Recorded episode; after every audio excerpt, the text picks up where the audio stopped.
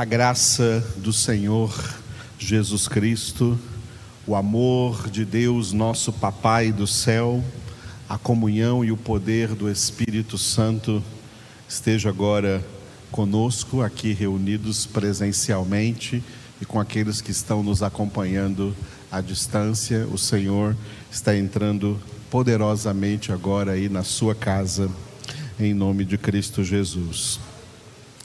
Hoje, domingo, segundo domingo do mês de novembro, dia 8 de novembro de 2020. Louvado seja Deus por este penúltimo mês do ano e no qual nós podemos hoje celebrar esta ceia instituída pelo Senhor Jesus e que representa para nós o alimento com o qual nós nos alimentamos diariamente a palavra de Deus. Tá? Engana-se quem pensa que nós ceamos uma vez por mês. Não. Nós, filhos de Deus, ceamos todos os dias. A nossa ceia é a palavra de Deus. Por isso Jesus disse: Não só de pão viverá o homem, mas de toda palavra que procede da boca de Deus. É dessa palavra que nós vivemos.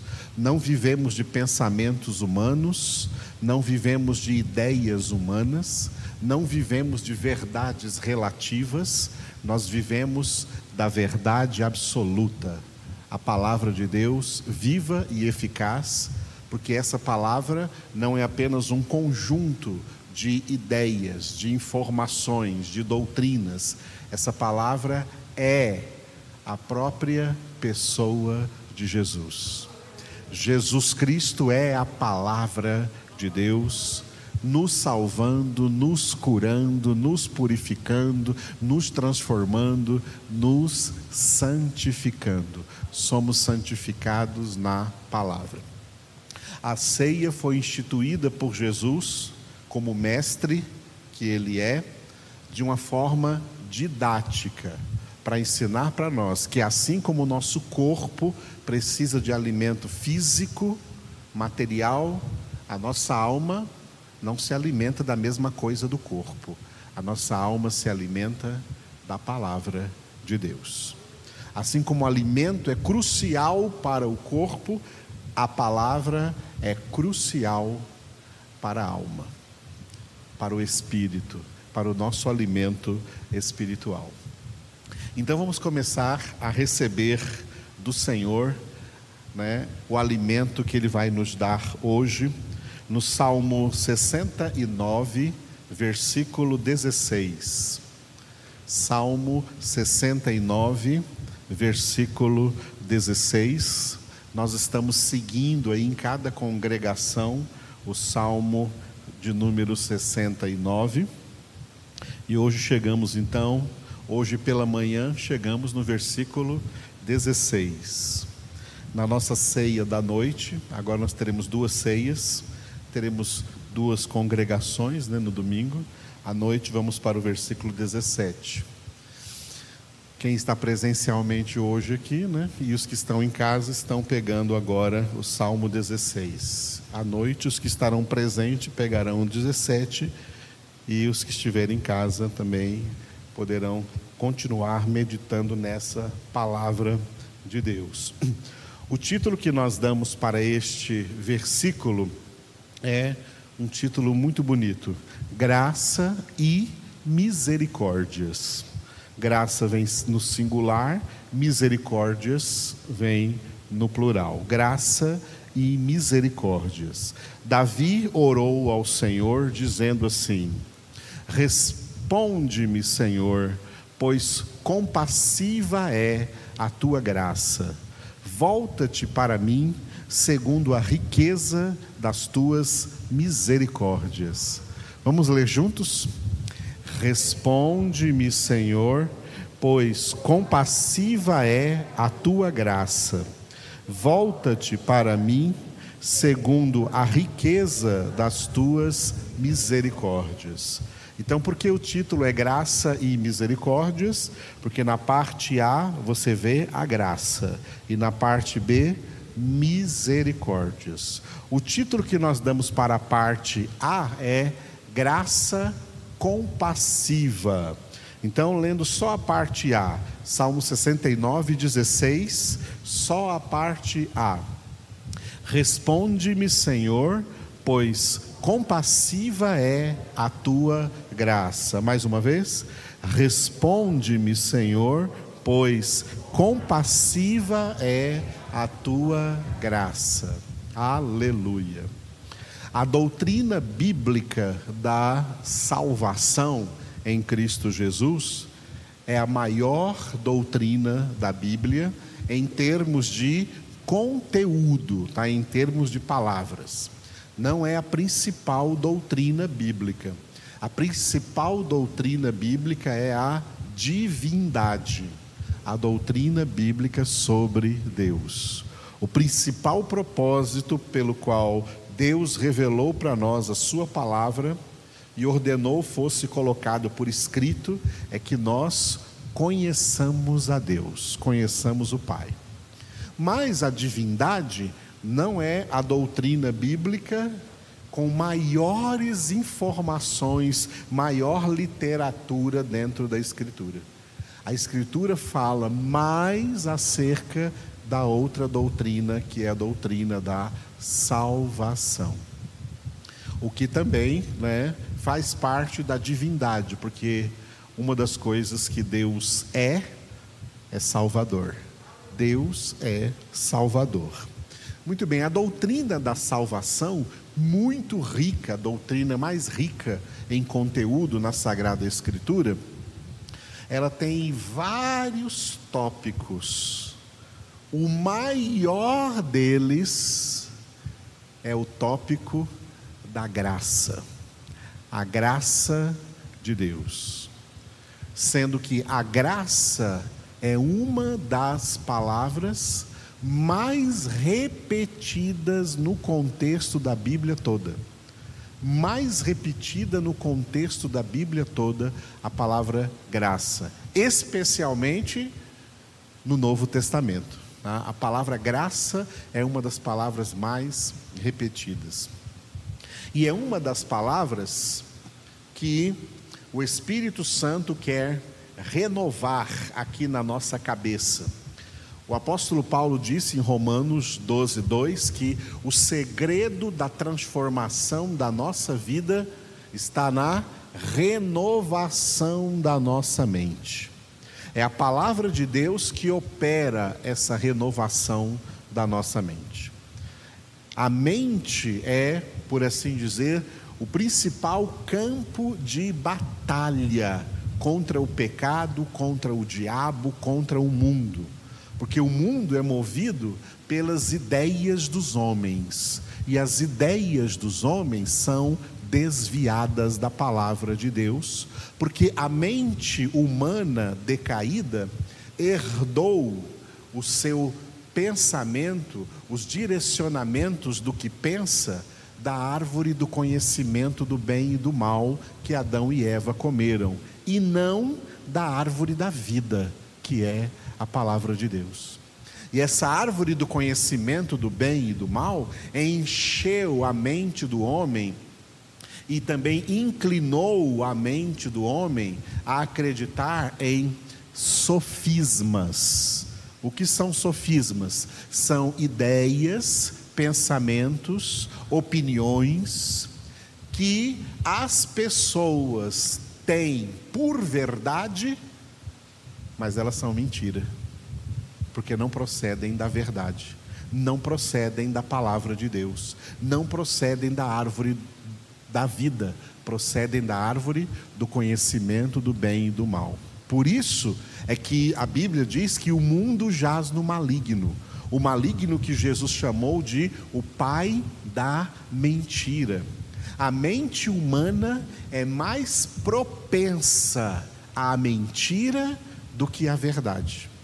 Por isso, o mundo em que nós vivemos é um mundo em que existem empresas ricas de entretenimento e essas empresas do entretenimento no mundo inteiro, que envolve toda a mídia, cinema, filmes, novelas, desenhos de crianças e envolve as culturas das nações, é tudo baseado em mentiras, ilusões, superstições, mas a cabeça das pessoas gosta disso.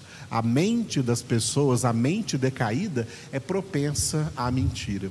E quando eles ouvem a verdade, a primeira reação é não querer, é resistir, é achar, não, isso é loucura. Por isso que Paulo disse que para o homem natural, as coisas de Deus são loucura. A palavra de Deus é loucura. A verdade é loucura para os que se perdem. Tá? Mas as fantasias que eles inventam, mirabolantes, não são loucuras, são normal, são, são coisas normais, são coisas normais. Porque a mente humana é mais propensa à mentira do que à verdade. E uma das coisas que a árvore do conhecimento do bem e do mal implantou na mente das pessoas é que, primeiro, nada é de graça. Nada é de graça. Tudo que você quiser ganhar, você tem que pagar. Você tem que pagar um preço para ganhar. Nada é de graça. Em consequência disso, quando alguma coisa é de graça, a tendência humana é não dar valor. Não dar valor o que é de graça, porque isso é de graça, então não tem valor. A mente humana funciona desse jeito. E é assim que a salvação é completamente mal entendida no meio da humanidade, desacreditada no meio da humanidade, e também ela é coisificada, transformada numa coisinha qualquer sem valor. Porque se é de graça, não tem valor. As pessoas não entendem o que é a graça o que é a salvação pela graça do Senhor Jesus Cristo. As pessoas não entendem que a salvação é graça porque não existe absolutamente nada que o homem pudesse fazer para merecer diante de Deus a salvação. Por isso, essa graça a graça salvífica, a graça salvadora de Cristo Jesus, ela é chamada de graça imerecida. Ninguém merece. E o mundo da árvore do conhecimento do bem e do mal é um mundo é um mundo onde as pessoas pensam num equilíbrio meritório. Você ganha se merecer. Você só ganha alguma coisa se merecer. Isso é tão forte que isso entra nas famílias, na educação dos filhos. Né? Sempre tem aquela barganha. Se você tirar boa nota, então você ganha aquele presente que você quer. Se você se comportar, então você vai conseguir isso. Porque isso está na cabeça das pessoas de ter que pagar um preço para conquistar alguma coisa. Se ele conquistou alguma coisa por um preço que ele pagou, então isso não foi graça, foi meritório, foi merecedor. Tá? Como diz na Escritura, né? o trabalhador é digno do seu salário. Ele trabalhou, ele se esforçou, ele mereceu então o salário. Isso está muito embrenhado na mente humana. Só que a salvação não é assim, porque não há esforço, não há trabalho, não há sacrifício Não há nada que o homem faça que o torne merecedor da salvação. Por isso a salvação é pela graça. Graça imerecida. E graça que tem outra qualidade importante aqui no versículo, no versículo 16 do Salmo 69. A graça é compassiva. A palavra compassiva vem de compaixão. A compaixão de Deus para conosco. Só que essa compaixão de Deus, como também a misericórdia de Deus, que vamos falar agora mesmo, ela deve ser muito bem definida lá no texto do apóstolo Paulo, em Romanos capítulo 9, onde Deus disse assim: Olha, terei misericórdia de quem eu quiser ter misericórdia, e eu terei compaixão de quem eu quiser ter compaixão. Por isso nós, alcançados por tão grande graça e feitos por essa graça, filhos de Deus, temos que, em contrapartida, aprender a, em tudo, dar graças a Deus.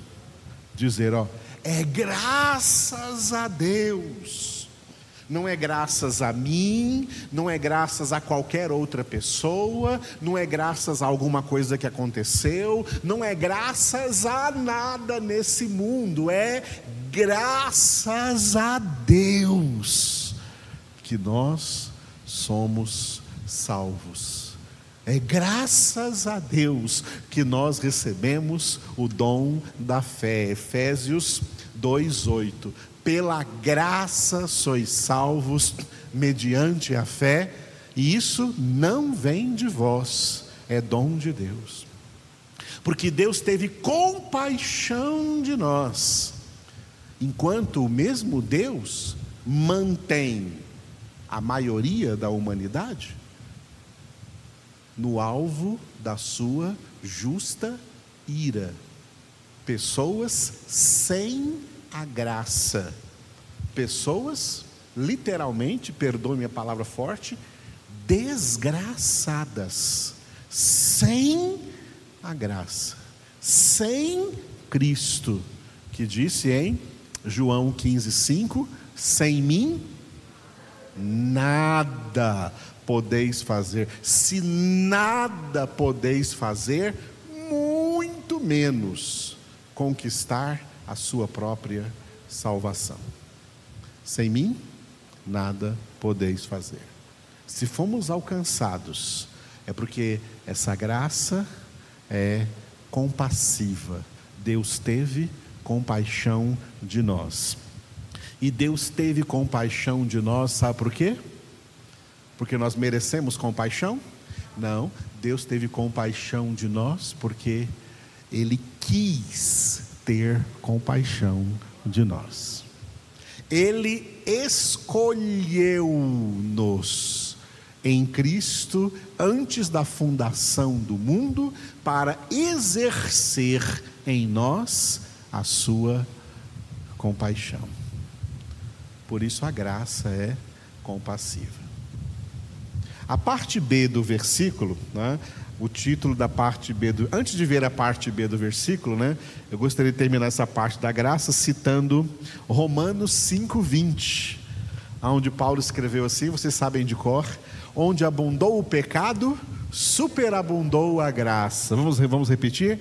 Onde abundou o pecado, superabundou a graça. Podemos dizer isso até em nível particular.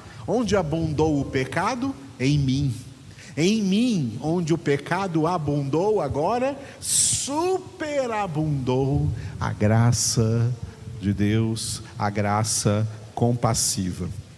A parte B do versículo 16 do Salmo 69, eu dei o título aí de Riqueza das Misericórdias. Davi orou assim, ó, 60, voltando para o Salmo 69, 16, parte B.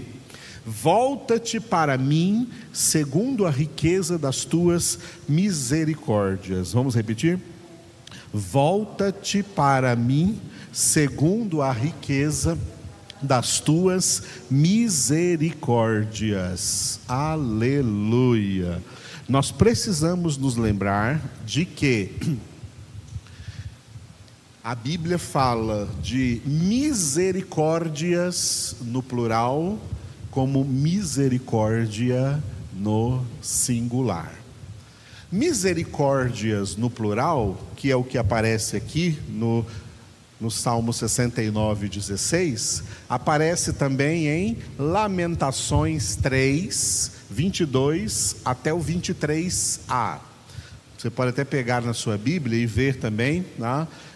Quem está vendo de casa, eu coloquei no slide já corrigindo a tradução, porque nas nossas Bíblias a tradução tem um elemento que não está correto. Lamentações, capítulo 3, do 22 ao 23a, Jeremias, esse livro de Jeremias, ele escreveu: As misericórdias do Senhor são a causa de não sermos consumidos, porque as suas misericórdias não têm fim, são novas cada manhã. Nas nossas Bíblias colocaram o verbo renovar, não é isso? Se renovam cada manhã.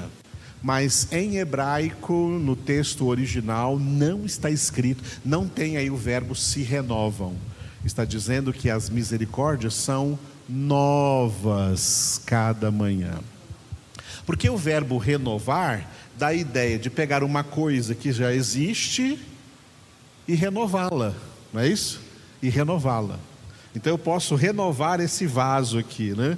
Dar uma, fazer uma, uma restauração aqui, renovar esse, mas vai ser o mesmo vaso, só que ele vai ficar renovado. Agora outra coisa é eu tirar esse vaso e colocar um outro novo vaso no lugar. É isso que Deus faz com as misericórdias. As misericórdias de hoje não são as mesmas de ontem que foram renovadas hoje. Nas misericórdias de hoje, são misericórdias novas, são misericórdias inéditas. Todos os dias, é isso que diz o texto de Lamentações, todos os dias temos novas misericórdias. As misericórdias de hoje nunca foram derramadas sobre a humanidade em nenhum dia até ontem elas só estão sendo derramadas hoje. Hoje são novas misericórdias. Se existir amanhã, espero que não exista, espero que Jesus volte hoje antes da meia-noite. Mas se existir amanhã, serão novas misericórdias. Tá?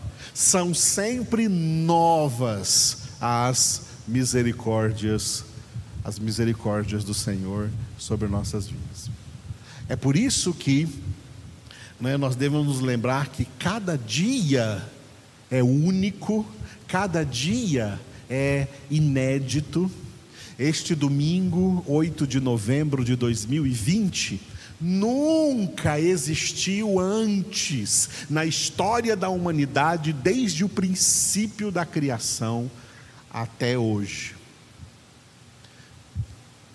8 de novembro de 2020, depois que Deus enviou o seu filho Jesus. Esse dia é novo, esse dia é único, esse dia é inédito.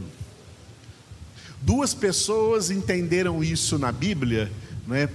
Parte, muitos entenderam, mas duas principais entenderam. Uma foi Moisés, que escreveu o Salmo 90, e no versículo 12 ele orou assim: Ensina-nos a contar os nossos dias para que alcancemos coração sábio. E a outra foi o apóstolo Paulo, em Efésios, capítulo 5, versículo 15.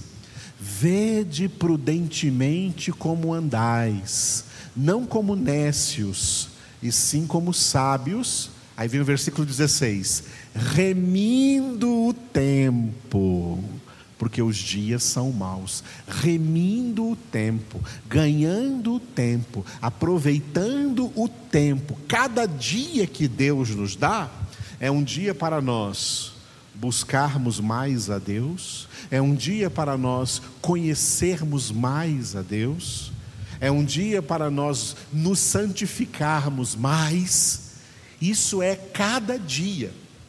Cuidado com a famosa tentação, é uma tentação, a tentação de cair na rotina.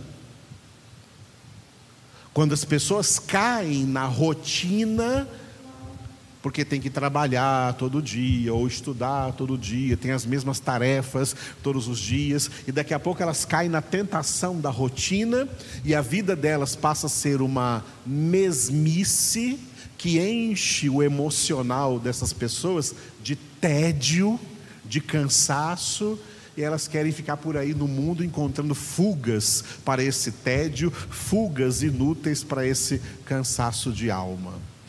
Em Cristo, nós temos descanso de alma.